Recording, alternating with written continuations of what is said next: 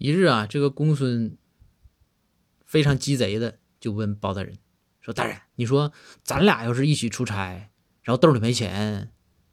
这个时候逼急眼了你说是把你卖了还是把我卖了？包大人说那我堂堂包大人卖必须卖你呀公孙。然后公孙先生冷冷一笑嗯我知道你不值钱